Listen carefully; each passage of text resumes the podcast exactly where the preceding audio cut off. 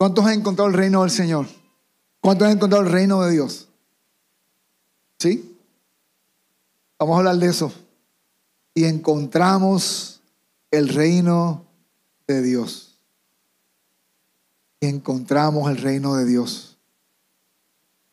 Mateo 13, 44, 46. El reino del cielo es como un tesoro escondido que un hombre descubrió en un campo. En medio de su entusiasmo, lo escondió nuevamente y vendió todas sus posesiones a fin de juntar el dinero suficiente para comprar el campo. Además, el reino del cielo es como un comerciante en busca de perlas de primera calidad. Cuando descubrió una perla de gran valor, vendió todas las posesiones y la compró.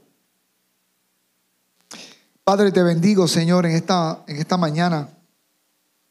Señor, creo que hemos encontrado el reino. Y si no es así, Señor amado, que tu palabra sea lo suficientemente poderosa para diagnosticar nuestra condición, Señor. Mira la, la defensa que presentamos a veces, Señor, ante el, el escrutinio de tu espíritu por medio de la palabra. Que dejemos, que permitamos que el Espíritu Santo, Señor, trate con nuestro corazón. No es con mi vecino, no es con el de al frente, no es con el de atrás, Señor. Es conmigo. Esta palabra es para mí. Diga conmigo, esta palabra es para mí. Hay en este relato, en estos dos relatos, algunas cosas en común. Hay unas características en común de ambos relatos. Habló del, que se encontró en el campo el tesoro. Y luego habló del que encontró una perla de gran precio. Son dos relatos distintos. Ambos buscan algo. Ambos de este relato que está haciendo Jesús están en busca de algo. No fue una casualidad que se encontró por el campo. Ay, mira, me encontré un tesoro. Porque ese tesoro, dice este relato que estaba como, estaba escondido el tesoro. Por lo tanto, esta persona que se encuentra ese tesoro es que está buscando algo. No es tan conforme con lo que tenía, estaba buscando. Eres alguien que busca, eres un buscador. Estás conforme ya con lo que tienes, con tu vida.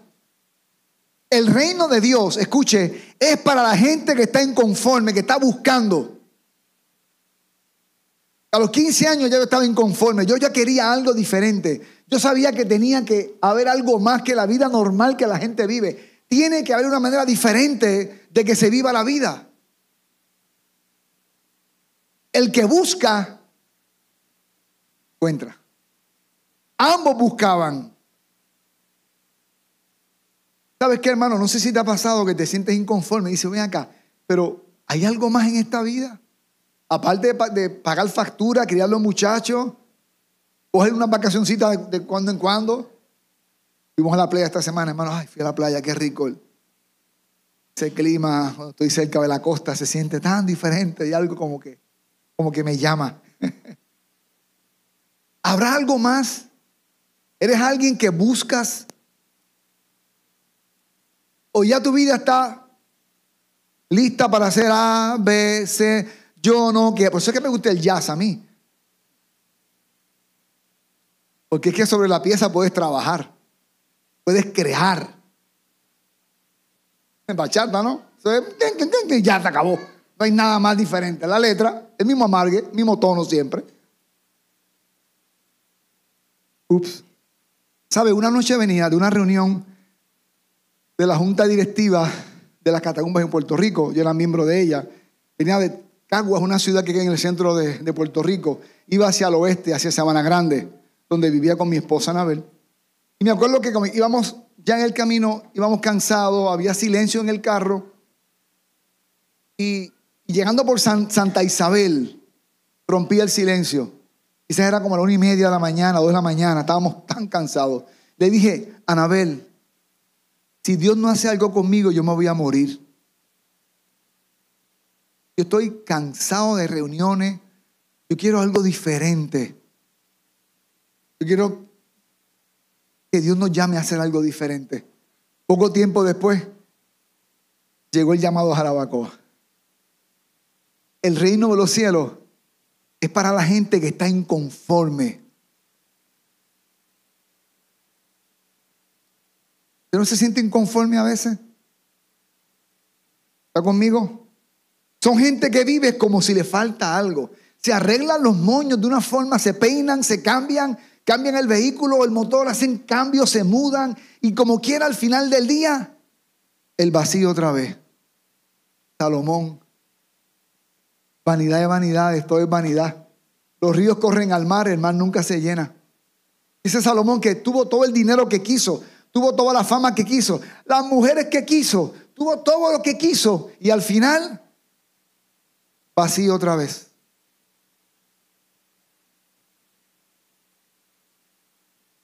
¿Está conmigo?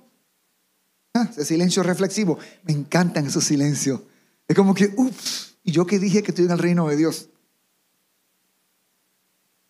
A veces buscamos lo que nos falta en el sitio equivocado. ¿Dónde buscas? ¿Dónde buscas cuando, cuando sientes ese vacío? ¿Qué estás buscando? ¿Qué te impulsa a levantarte en la mañana cuando suena la alarma? ¿Qué te impulsa? Déjame decirte, si es un asunto de dinero, te vas a sentir tan vacío como al principio. No importa cuánto, siempre, siempre será insuficiente. Cuando filman a alguien por qué sé yo cuántos millones, el próximo año quiere otros más. Y cuando lo firman finalmente un contrato de 100 millones, el próximo año quieren entonces cuánto? Quieren el doble. Y la pregunta es, ¿cuánto más quieres? ¿Cuánto es suficiente? ¿Cuánto es suficiente? Piensa en un número que te sentiría feliz en tu cuenta bancaria. Porque cuando tengas ese número vas a ser tan infeliz como en un principio. Porque Jesús dijo que la vida del hombre no consiste en los bienes que posee. Él no se equivoca. Cuando tengas ese doctorado y esa carrera, o te casaste finalmente con la persona que, tú querías, con los hijos que tú querías, al final del día, si no eras feliz antes, vas a seguir siendo infeliz después. El vacío sigue intacto. Porque ese vacío solamente lo llena Jesucristo. El reino de los cielos es para el que anda buscando, el que anda buscando. Y está insatisfecho, y está inquieto. Jesús dijo, el reino de los cielos sufre violencia y solamente los valientes lo arrebatan. ¿Por qué a los valientes? Porque hay un precio. Oh sí, hay un precio. Lo segundo, no solamente que ellos buscaban algo, ambos encuentran algo pero ese algo que encuentran es incomparable, es de sumo valor. Lo que encuentran es extraordinario. ¿Cuántos han encontrado algo, algo extraordinario? Nadie se ha encontrado algo que decía, wow, esto está tremendo. Oh, yo solamente soy el único dichoso aquí. Hay quien se encuentra una cartera y dice, aquí hay una cartera con una tarjeta de identificación. No hay cuartos, pero eh, está una tarjeta de identificación. Le voló lo que, lo que había adentro. No fue un golpe de suerte. Ellos no encuentran eso como un golpe de suerte. No tropezaron con la perla de gran precio o con, con el tesoro. No fue una casualidad. A ustedes no le han dicho, oye, qué suerte tú tienes, ¿ah? mira lo bien que te va. Busca de atrás a ver. No es suerte, es intencionalidad es que yo estoy en esto. ¿Sabe por qué hay relaciones en el matrimonio que no funcionan? Atención, matrimonio, porque no hay intencionalidad.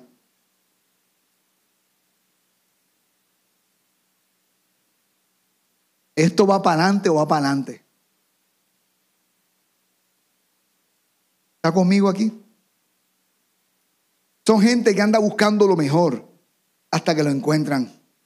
Por eso cuando encontré a Jesús no lo solté. En mi peregrinaje durante la adolescencia me encontré diferentes personas históricas, hasta Che Guevara también me encontré, hasta que me encontré con Jesús de Nazaret. Dije, se acabó la búsqueda y lo vendí todo. Me quedé con Jesús. Jeremías 29, versículo 13, el profeta dice, cuando ustedes me busquen, me hallarán. Si me buscan de todo corazón.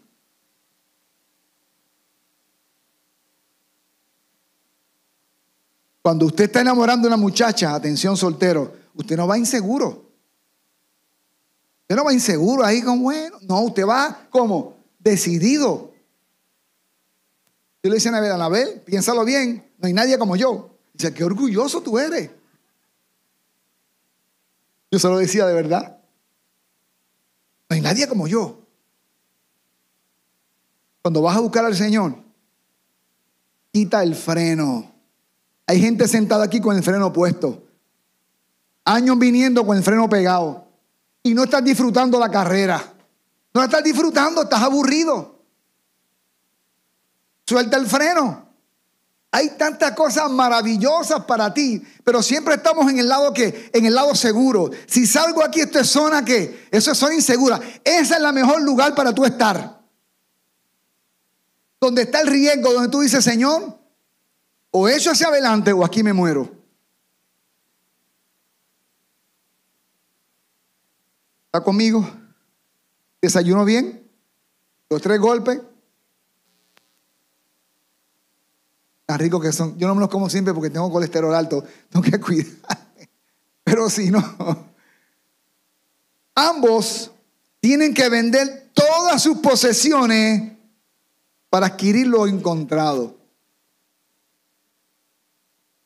A veces vamos vemos algo valiosísimo, pero decimos, wow, esto me encanta, pero el precio es tan alto que lo vemos, lo deseamos, pero será en la próxima ocasión.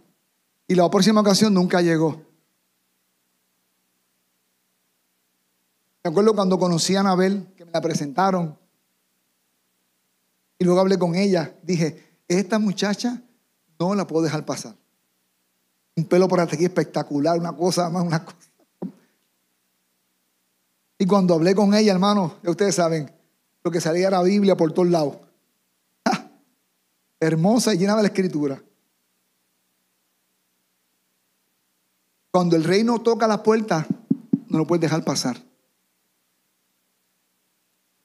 Porque para algunas personas no hay segundas oportunidades.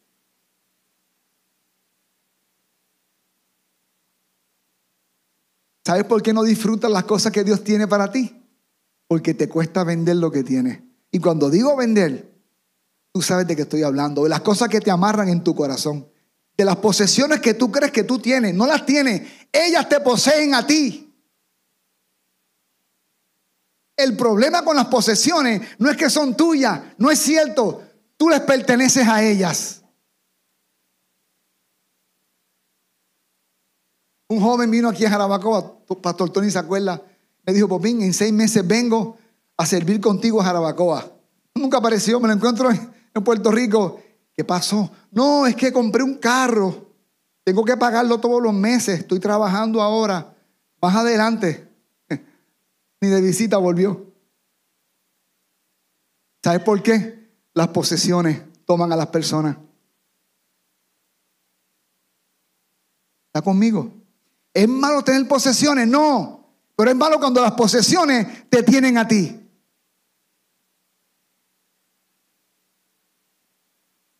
Es malo cuando tu esposa, tu esposo te tiene a ti.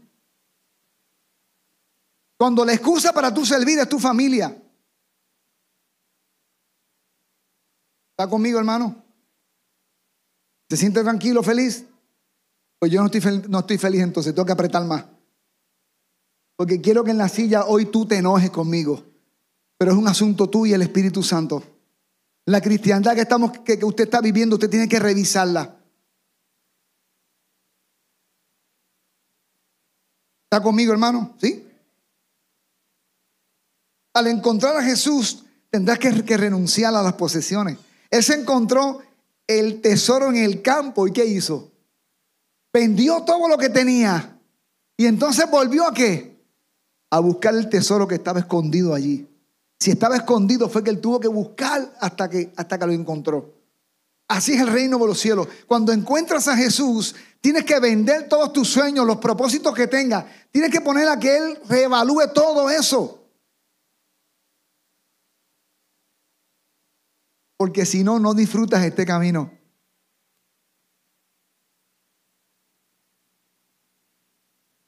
Amén. Está conmigo, hermanito.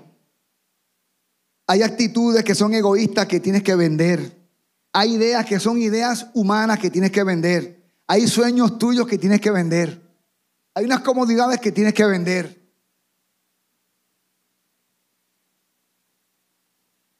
¿Te imaginas? Abraham esperó un hijo toda su vida. Cuando a los noventa y pico años finalmente tiene su hijo, que Dios se lo prometió, Dios le dice a Abraham, entrégame tu hijo. Pero como que te entregué mi hijo si tú fue una promesa que me diste. Lo que pasa es que, que tu hijo se apoderó de tu corazón. Papá, mamá, no puedes dejar que tus hijos se apoderen de tu corazón. Yo amo a mi hija, imagínate, si se parece a mí la pobre. Yo la amo con mucho, con mucha pasión. Pero ¿sabes qué, hermano? Y a mi esposa ni se diga. Me sonrojo todavía cuando pienso en Anabel.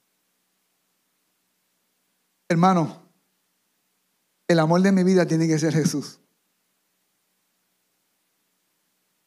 No puede haber otro.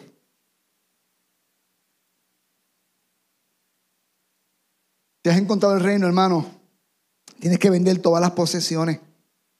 Tienes que soltar las posesiones. ¿Has encontrado el reino de Dios? ¿Lo has encontrado? Eh, o encontrarte en la religión cristiana, que no es lo mismo. ¿Escuchó? Ir a una iglesia cristiana no es encontrarte con el reino de Dios. Ayuda. Y es una bendición estar juntos, amén. Pero encontrarse con Jesús es otra cosa.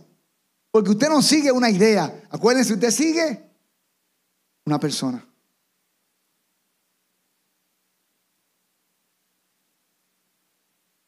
Llegó Mateo, qué bueno, extrañaba. Cuando encontramos el reino de Dios, hermano, encontramos a Jesús. Nadie encuentra al reino de Dios si no encuentra a Jesús. ¿Entendió? No encuentras el reino de Dios si no encuentras a Jesús. La entrada al reino se llama Jesús. La puerta a la entrada se llama Jesús. Jesús dijo, yo soy la puerta. Si alguno entrare por mí, hallará vida eterna. Jesús es la puerta al reino de Dios. No hay otra puerta, no hay otra puerta. Tus méritos no son suficientes. Te voy a decir más, el reino de los cielos no es para gente buena.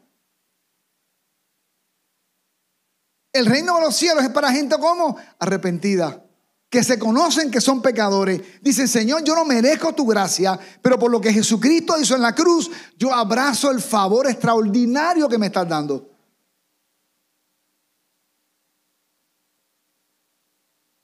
Algunos cantamos al Señor como si, como si le hacemos un favor al Señor. Algunos servimos al Señor, ofrendamos al Señor, como Señor, te estoy haciendo un favor. No, hermano, no es así. Él nos ama, pero Él nos diseñó a nosotros para nosotros servirles a Él y amarlo. Amén, mis amados hermanos. Mateo 6:33. Busquen el reino de Dios por encima de todo lo demás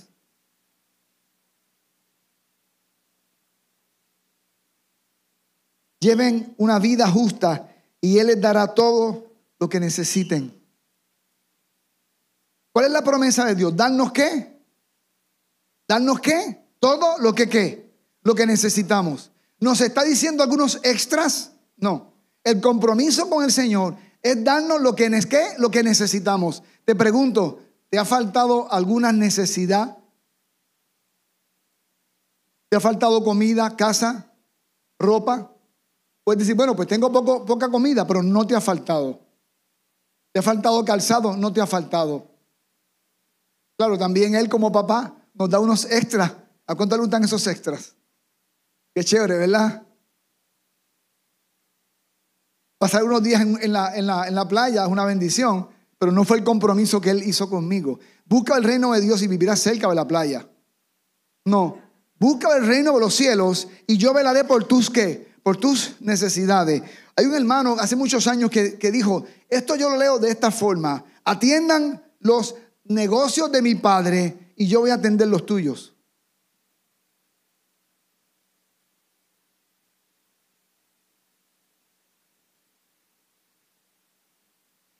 ¿Cuáles son esos negocios del Padre que tú estás atendiendo? No, Popín, lo que pasa es que Dios me ha bendecido tanto. Dios me ha bendecido tanto y tanto que resulta que no tengo tiempo para Él ahora. Fíjate, ahora me casé y tengo muchachos. ¿Qué tiempo tengo yo para, servir al Señor?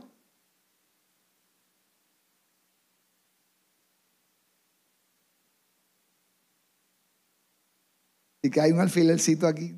¿Se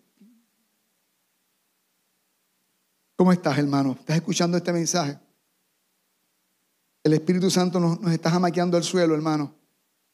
¿Por qué no has vendido aún tus posesiones? Porque no las has vendido. Estoy hablando de que vendas tu casa cuando salgas ahora. No, hermano. Lo que tienes en el corazón.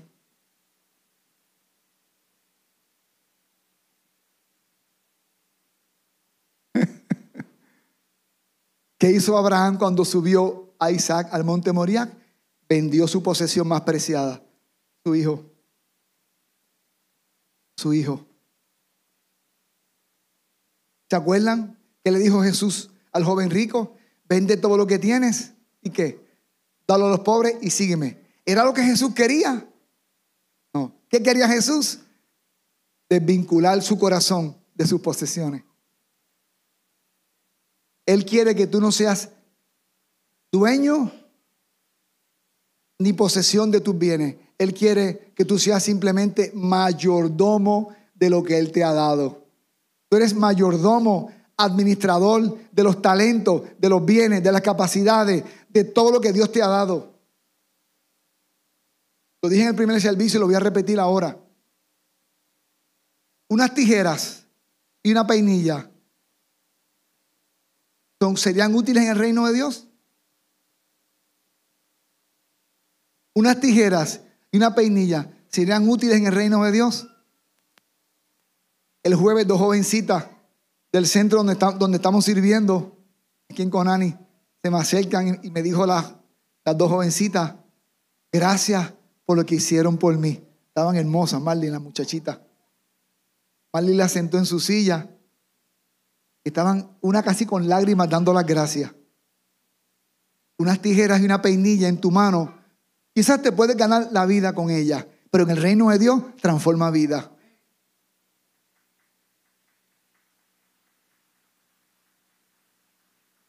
El negocio que Dios te dio puede cambiar vida. Los talentos que Dios te dio. La capacidad que Dios te dio. Hermano, en el reino de los cielos hasta un balón de soccer transforma vida.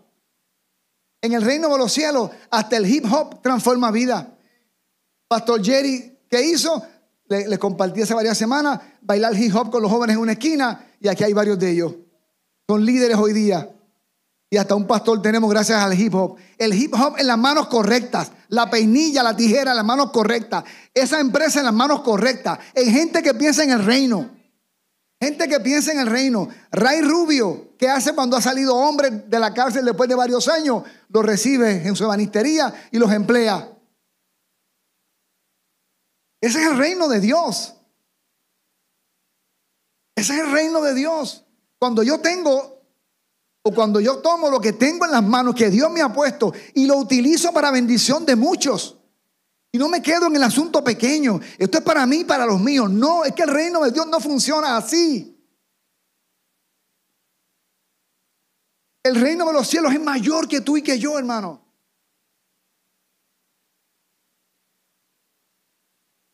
Mateo 4:17. A partir de entonces Jesús comenzó a predicar, arrepiéntanse de sus pecados, vuelvan a Dios, porque el reino de los cielos está que acerca. Cuando Cristo llega, el reino llega. Y nos tenemos que arrepentir de nuestros pecados.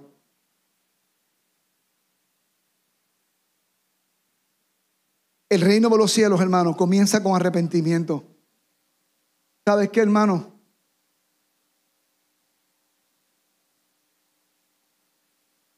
A veces no tenemos dolor hacia el pecado.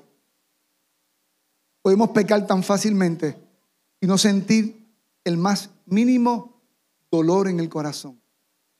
Nos volvemos insensibles. Somos capaces de pecar y llegar aquí y levantar las manos, como si nada hubiera pasado. Como el hombre que le es infiel a su esposa, llega a su casa, se lava y se acuesta con ella como si nada.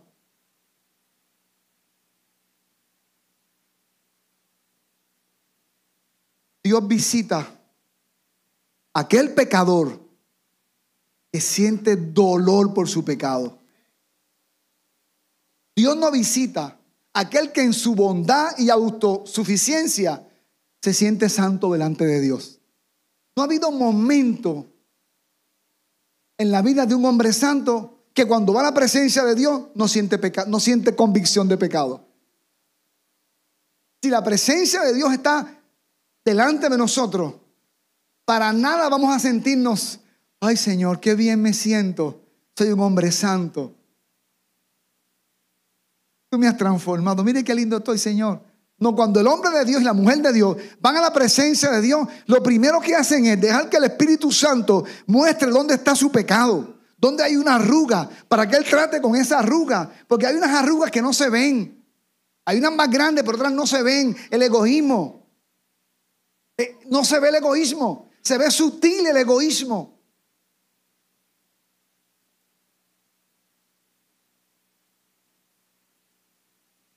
Y la lujuria. Hoy día es más fácil con las redes. Puedes estar metido en un charco de lujuria y nadie se da cuenta.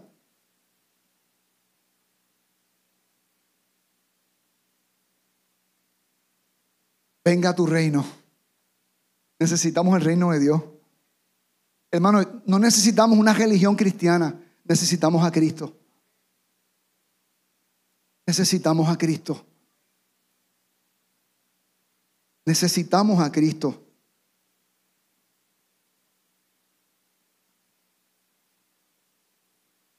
Conmigo, mis hermanos queridos? Para los que hemos encontrado el reino de Dios, número uno, el reino de Dios es un tesoro que ha de ser deseado sobre todas las cosas. El Señor tiene que ser tu mayor posesión. Y cuando vas a tu trabajo, a tu negocio, a tu escuela, cuando te estás casando, cuando estás teniendo hijos, tienes que decir, Señor, esto va a ser para tu gloria. Esto es para honrarte. Al encontrar a Jesús encontramos el reino. Y no hay mayor tesoro en nuestra vida que Jesucristo. Entonces, todo lo demás cobra sentido. Cuando vienes a Cristo, entonces entiende por qué tienes en tus manos lo que Dios te ha puesto. Ahora hace sentido. Todo lo que tiene, los talentos que tiene, los tesoros que tiene, todo lo que tiene cobra sentido cuando vienes a Cristo. Mientras no estás en Cristo, no hace sentido. Pero cuando el reino de Dios viene a tu vida, entonces entiende que no puedes servir a dos reinos. O tú eres el rey o Jesús es el rey. Y las veces que yo he sido el rey, hermano, no me ha ido bien. ¿A usted le ha ido bien sin Jesús?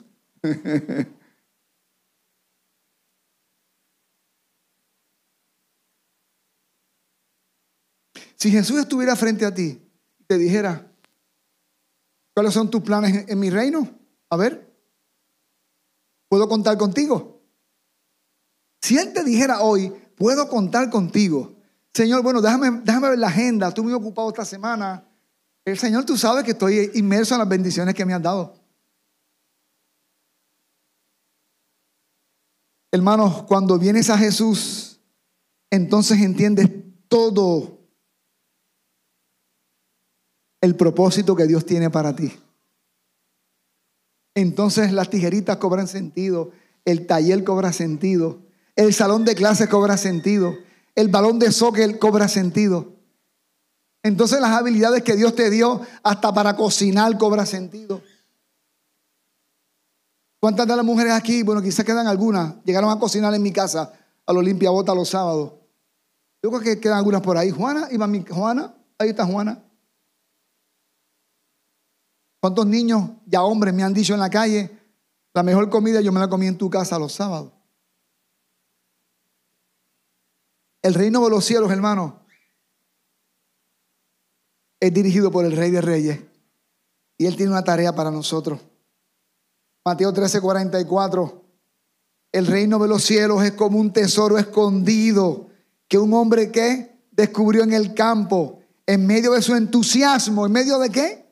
De su entusiasmo lo escondió nuevamente, lo escondió para que nadie se qué, nadie lo cogiera y fue rápido. ¿Y qué hizo? Con alegría vendió todo lo que tenía, vendió sus sueños, sus metas, su propósito y dijo, aquí es que yo voy a sembrar mi vida en el reino de Dios. Juntó todo el dinero suficiente, compró el campo porque él quería ese tesoro.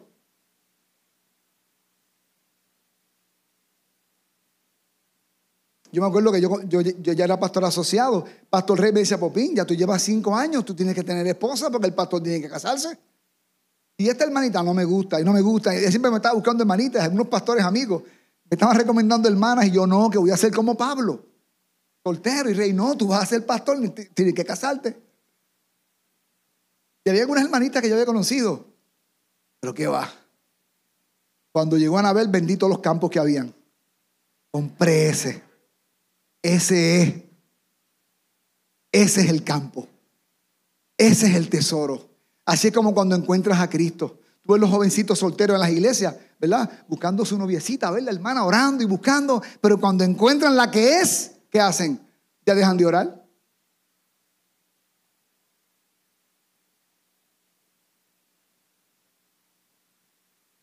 Atención, matrimonio. Y ese es el error, que dejan de orar. El matrimonio se sostiene sobre rodillas, hermano. No chocolates y flores y bombones. Es sobre rodillas. Lo otro viene. Así sea una, una mate joven, lo que sea. Se ve bonito. Ora y lo otro se ve bonito.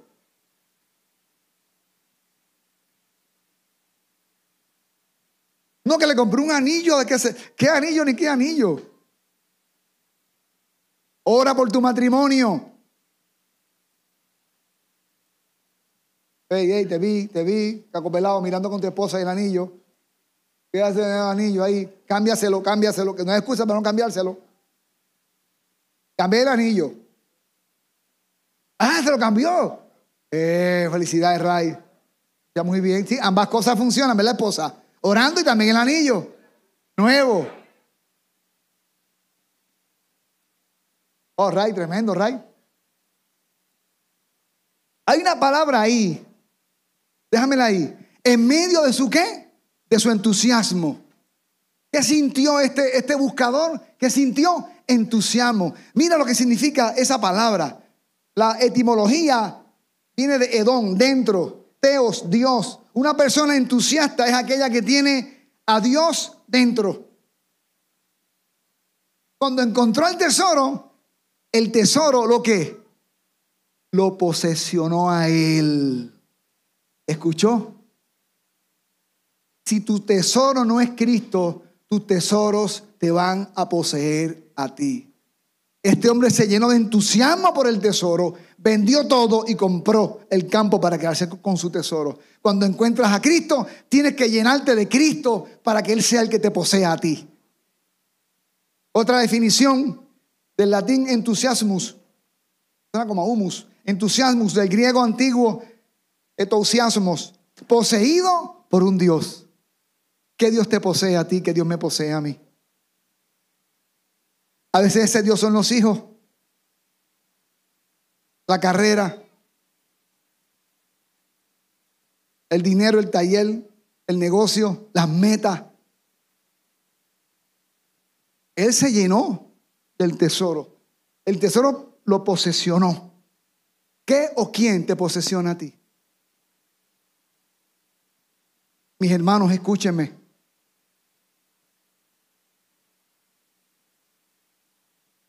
De lo que está lleno es quien te posee a ti.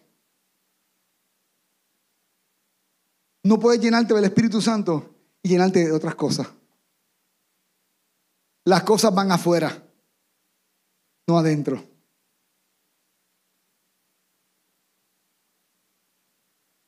Me voy de vacaciones, pero estoy dejando este mensaje con toda la intención. No se distraigan, hermano. No se distraigan. Israel acaba de hacer pacto de paz con Arabia Saudita. No sé cuántos sabían eso. No se distraigan. Miren más pactos por ahí. Es el pacto de, le llaman el pacto de, de Abraham, creo que le están llamando.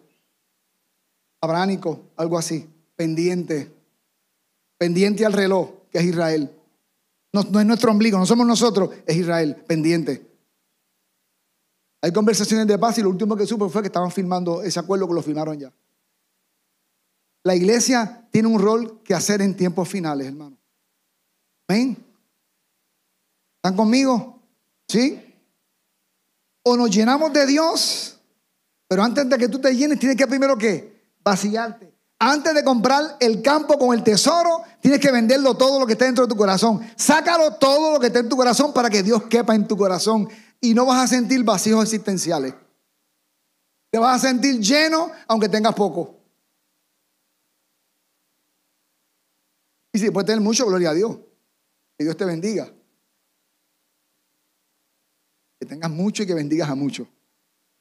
¿Se acuerdan lo que mi hija dijo la semana pasada? Cuando el ego toca nuestro corazón, el ego nos llena, nos llenamos de nosotros mismos. Una vez alguien dijo, un autor, dijo este autor, cuenta las veces que en la conversación dice yo, yo, mi, me. Eres el centro de tu vida. Y dije, bueno, tengo que revisar hasta las conversaciones. Porque el ego se mete por cualquier sitio a controlarnos.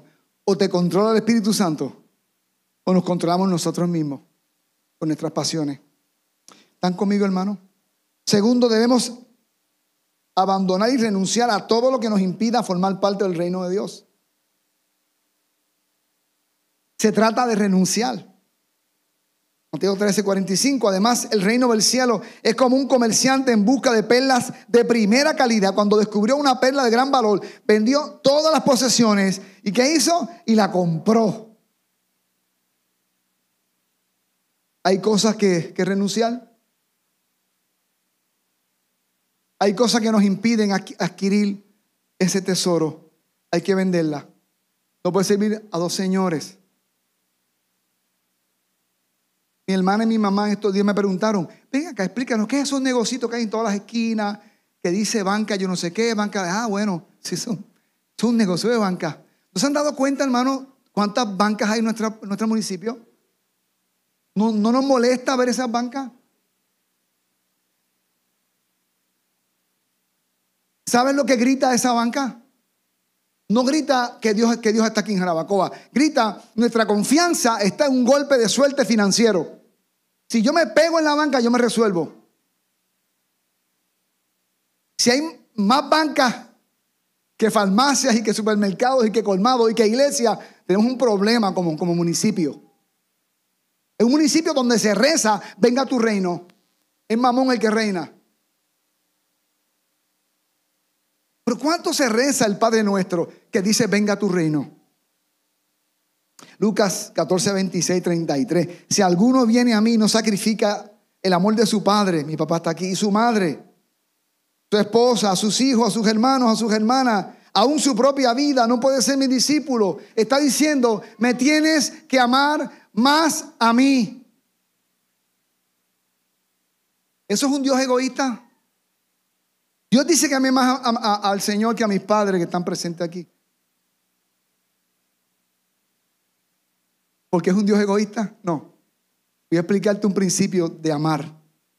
Cuando yo aprendo a amar a Dios, mi amor hacia los padres, hacia mi esposa, hacia mis hijos, hacia los vecinos, hacia mis compañeros de trabajo, ese amor es rectificado, santificado.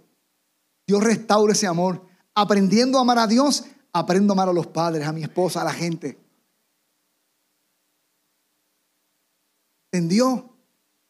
Si tu amor por Dios es un amor pequeño, tu amor para tu familia va a ser terrible, aunque digas que los amas. Una cosa son las emociones, otra cosa es lo práctico de ese amor, lo tangible.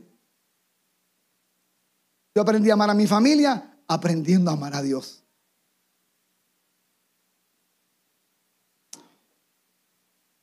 De la misma manera, en el verso 33, cualquiera de ustedes que no renuncie a todos sus bienes, no puede ser mi discípulo.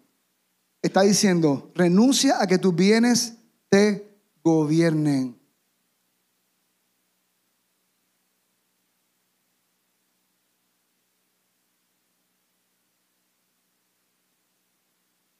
Mire, si algo corrige nuestro ego y nuestra, y nuestra avaricia, nuestra codicia, es cuando abrimos el bolsillo y damos. ¿Sabe por qué? Porque acá nuestro ego, no hagas eso, muchacho. Vas a hacer. Ah, mi, si más grito, voy a dar ahora, para que grite de verdad ahora. Porque eso es un grito de qué? De nuestro ego que eso es mío. ¿Se acuerdan el Señor de, de los Anillos? ¿Hay qué? Bueno, hay precio. Mi tesoro es mío. Me estoy muriendo, estoy envejecido, estoy todo roto, todo así, flaco muriéndome, pero este es mi tesoro. Que ninguna propiedad, que ninguna relación, que ni el ministerio ocupe el lugar de Dios en tu vida. Tercero, somos transformados a la luz de los valores de la cultura del reino de Dios. Mire, ¿cuántos tenemos gente que se ha mudado a los Estados Unidos de nuestra familia? Dominicanos de Jarabacoa que se han ido. ¿Cuántos te dicen, wow, me acostumbro tanto a Nueva York? ¿Te lo dicen? Muy poco. Todos dicen, válgame, cuando cojo vacaciones, para Jarabacoa. Porque son inadaptados en la nación. Son inadaptados en la nación. Hay gente en Cristo, pero que son inadaptados en el reino de Dios. No se han adaptado, no han aprendido el lenguaje del reino de Dios. No han aprendido la cultura del reino de Dios, no la han aprendido.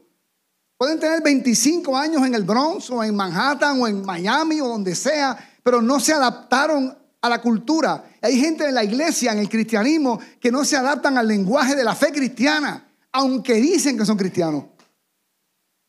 Hay un lenguaje en el reino de Dios que hay que aprender. ¿Cómo aprendo ese, idioma? Conoce a Jesús. ¿Es difícil? No. ¿Cómo Jesús trataba a la gente? Trata a la gente así.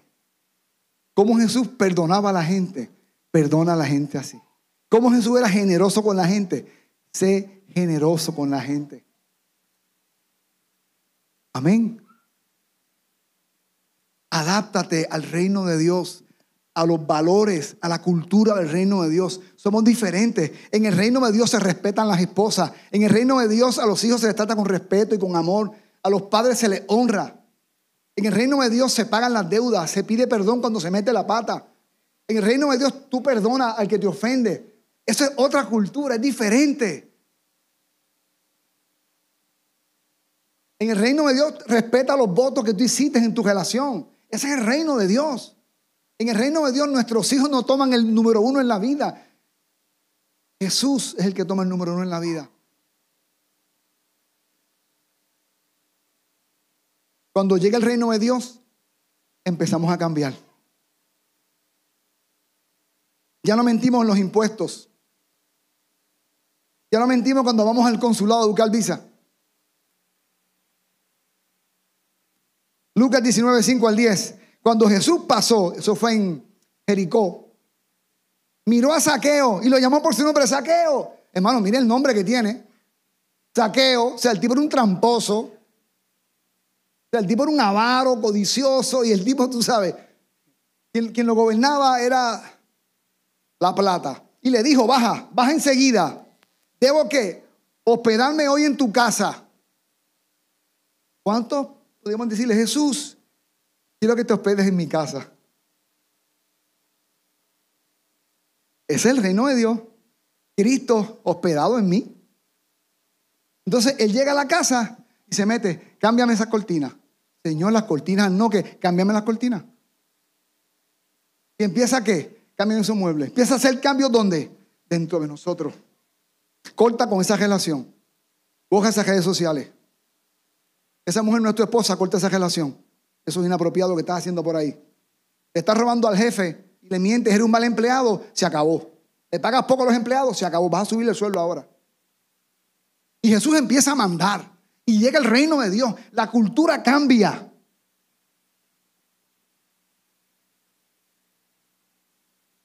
La carne, popín, eso no es posible aquí. La carne. popín es el Espíritu Santo que te está diciendo, tienes que adaptarte al reino. Porque el reino de los cielos se ha acercado a tu vida.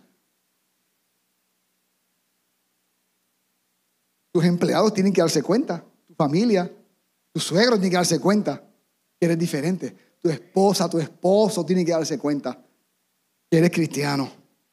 Baja enseguida, voy para tu casa ahora. No fue, no fue un favor. Saqueo, por favor, saqueo, voy para tu casa. Saqueo bajo rápidamente y lleno de qué? ¿Lleno de qué? ¿Y qué significa entusiasmo? Lleno de un Dios. ¿Y de qué Dios fue que se llenó saqueo? De Jesús. Por eso él hizo la orden contento. Quedó que poseído por Jesús. Y aceptó la orden. Ven a mi casa. Hice un banquete y él no sabía lo caro que le iba a costar esa visita. Mira lo caro que le costó la visita. Llevó a Jesús a su casa, pero la gente estaba qué? Disgustada y murmurando, pues fue a hospedarse a la casa de un pecador de mala fama. Los cristianos tenemos que andar con gente de mala fama, pero no para ser como ellos, para transformarlo. Si andas con gente de mala fama para ser como ellos, tú no estás en el reino. No, es que hay que hacer luz en medio de los inconversos. Bueno, pues vamos a ver si, si eres luz. Mientras tanto, Saqueo se puso de pie delante del Señor y dijo, eso fue después que cenaron, que comieron, que Jesús habló.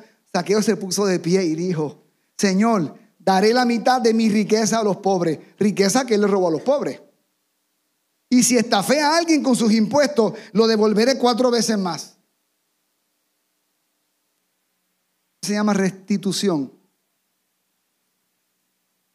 El hijo que ofendió a sus padres se sienta y dice, papi, yo te avergoncé, yo fui vergüenza para esta casa, te pido perdón. Y dicen, ay, ¿qué le pasó al muchacho? Ahora que está peor. No, encontró el reino de Dios. El papá que se equivocó, la mamá que se equivocó, el empleado que cogió lo que no era suyo, el jefe que fue grosero, empiezan a qué? El esposo que le fue infiel o la esposa se sientan, dice, se acabó. Te voy a respetar, te voy a honrar los votos que hicimos porque el reino de los cielos llegó.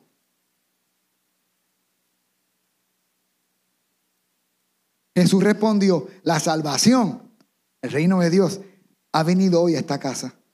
Porque este hombre ha demostrado ser un hijo o un verdadero hijo de Abraham. Pues el Hijo del Hombre, Jesús, vino a buscar y a salvar. ¿A quién? A los buenos. A los perdidos como era yo, como era usted. Amén. Son los valores del reino. Número cuatro y último, aquí acabo. Jesús es el tesoro escondido, la perla de gran precio, el rey en el reino de Dios. Pensaba, Señor, ¿cómo, termino este mensaje? ¿Cómo lo termino? Pues con esta porción bíblica. Porque quiero abrirte tus ojos con este pasaje que en el pasado aquí hemos compartido. En Colosenses 1, 15 al 23 para que entendamos quién es el rey del reino de Dios. Cristo es la imagen visible de Dios, del Dios invisible. Él ya existía antes de que las cosas fueran creadas y es supremo sobre toda la creación, porque por medio de él Dios creó todo lo que existe en los lugares celestiales y en la tierra. Hizo las cosas que podemos ver y las que no podemos ver, tales como tronos, reinos, gobernantes y autoridades del mundo invisible. Todo fue creado por medio de él para, ¿Para qué tú fuiste creado? No fue para tu esposa, para tus hijos. Fue para Él. Dios te creó para Él. Él ya existía antes de todas las cosas y mantiene unida toda la creación. Cristo también es la cabeza de la iglesia. La cabeza es el jefe, el mandatario, el supremo, el que manda. No somos los pastores, la cual es su cuerpo. Él es principio supremo sobre todos los que se levantan de los muertos. Así que Él es el primero en todo. ¿Es primero en todo? ¿Es primero en todo Jesús? Pues a Dios en toda su plenitud le agradó vivir en Cristo y por medio de él Dios reconcilió consigo todas las cosas, me encanta. Hizo la paz con todo lo que existe en el cielo y en la tierra por medio de la sangre de Cristo en la cruz, siempre por medio de la sangre. Hizo la paz con todo lo que existe en el cielo y en la tierra por medio de la sangre de Cristo en la cruz. Eso los incluye a ustedes que antes estaban lejos de Dios. Éramos sus? Sus enemigos, separados de él por sus malos pensamientos y acciones. Pero ahora Él los reconcilió consigo mediante la muerte de Cristo en el cuerpo físico. Como resultado, los ha trasladado a su propia presencia, a su reino. Y ahora ustedes son santos. ¿Cuántos dicen amén? Libres de culpa y pueden presentarse delante de Él sin ninguna falta. Eso se llama justificación. Aleluya. Y no termino ahí. Tengo que leer el 23. Pero, me encantan los peros en la Biblia. No te bajes del tren. Deben seguir creyendo esa verdad y mantenerse firmes en ella. No se alejen de la seguridad que recibieron cuando oyeron la buena noticia.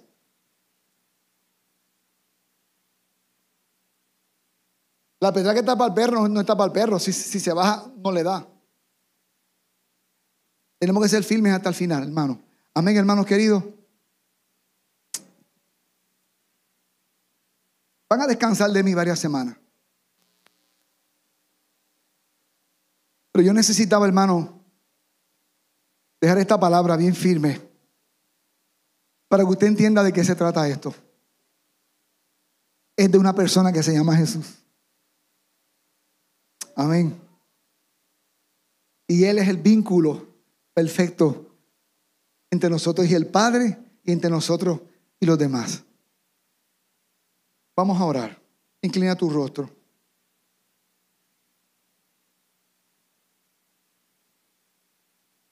Si todavía no le has entregado tu vida a Jesús y esta tarde ya quieres entregarle tu vida a Jesús, solamente dame una señal con tu manita que hoy quieres el perdón de pecado.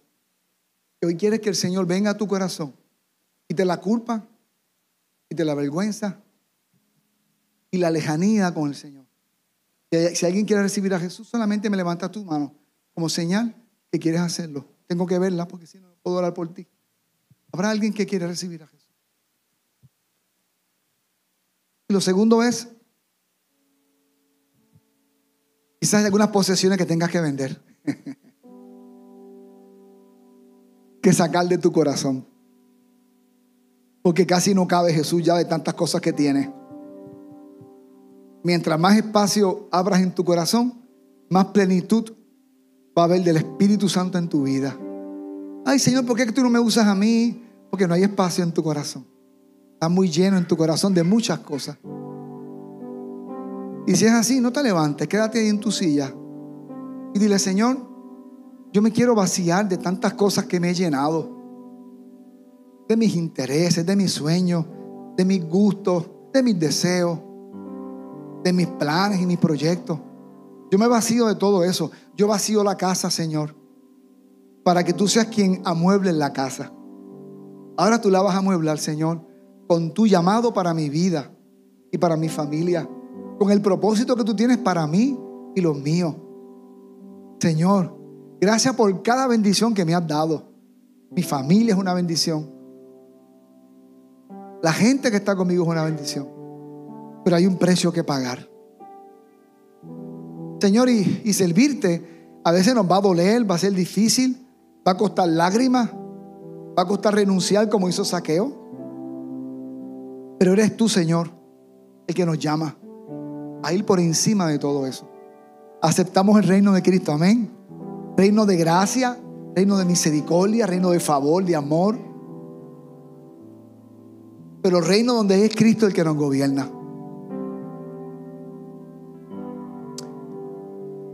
Gracias, Señor.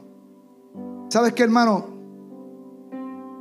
Hay domingos que, que yo salgo de aquí y veo el día tan bonito y digo, ay, Señor, si hubiera una carretera que me llevara a mi allá a la casa de mi mamá, a almorzar con ella de la comida que ella hace. Pero ¿sabes qué, hermano? No se puede. ¿Por qué? Porque hay un reino que, que atender, que es de Cristo. Hay un trabajo que hacer. ¿Cuántas veces? He dicho, wow, estamos en tiempo navideño. ¿Cuánto me encantaría arrancar para allá, para, para ir bonito? Visitar a mi suegro y sorprenderlo en el tío Pepe allá y comer con él en el tío Pepe. Pero no se puede. ¿Por qué qué? Los gustos nuestros van en un segundo qué? En un segundo plano. Y mi papá ni se diga que está más lejos. Y salir de casa de mi suegro y dejarlo solito. O mi, o mi mamá en la puerta llorando. Mi hermana tranquilo, yo la consuelo, vete tranquilo. Pero ¿sabes qué, hermano? Es el reino de Dios. O piensas en ti, o piensas en el reino. Así que honro a mis padres, honro a mi suegro, honro a mi familia, una vez más, por la paciencia que nos han tenido, a Anabel y a mí, estos 25 años.